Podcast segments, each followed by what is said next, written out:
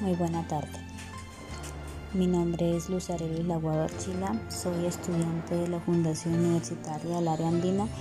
Actualmente curso octavo semestre en la licenciatura en Pedagogía Infantil.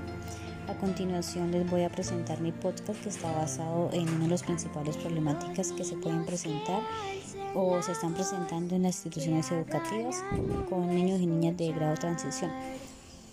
Eh, y en la ausencia de la literatura en esta edad. Uno de los principales problemas de hoy en día es la falta de lectura.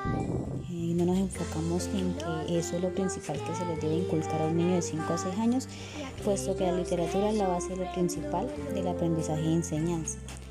Los cuentos, libros de cuentos infantiles, historias llamativas para los niños son aspectos o instrumentos fundamentales que siempre están presentes en el aula de clase.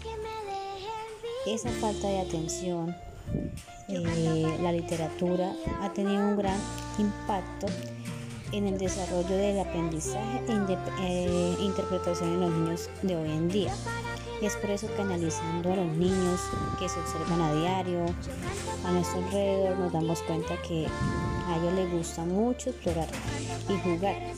Y esto puede ayudar mucho a enfocarnos en enseñar por medio del juego, a leer, e interpretar por medio de los cuentos historietas e incluso orientarlos para que creen sus mismas historietas.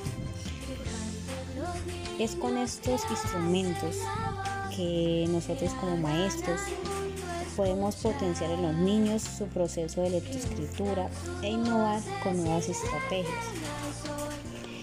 Investigar también de pronto cada uno de los intereses que poseen los niños, a través de eso buscar la forma de reforzar cada uno de su proceso de aprendizaje.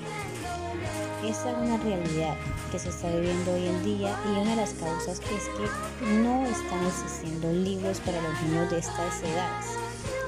Ya no se cuentan relatos de la antigüedad, ni los padres ni docentes se toman el tiempo de debatir temas de historias y cuentos con los niños.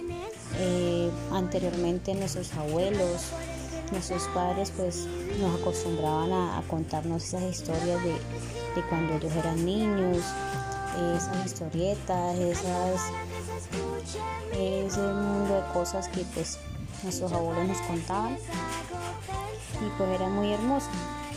Eh, es por eso que estamos a tiempo, todavía estamos a tiempo de que estos niños emprendan un amor por esa lectura, por medio de las prácticas pedagógicas, para que sea un aprendizaje muy ameno, tanto para los niños como para la docente en formación.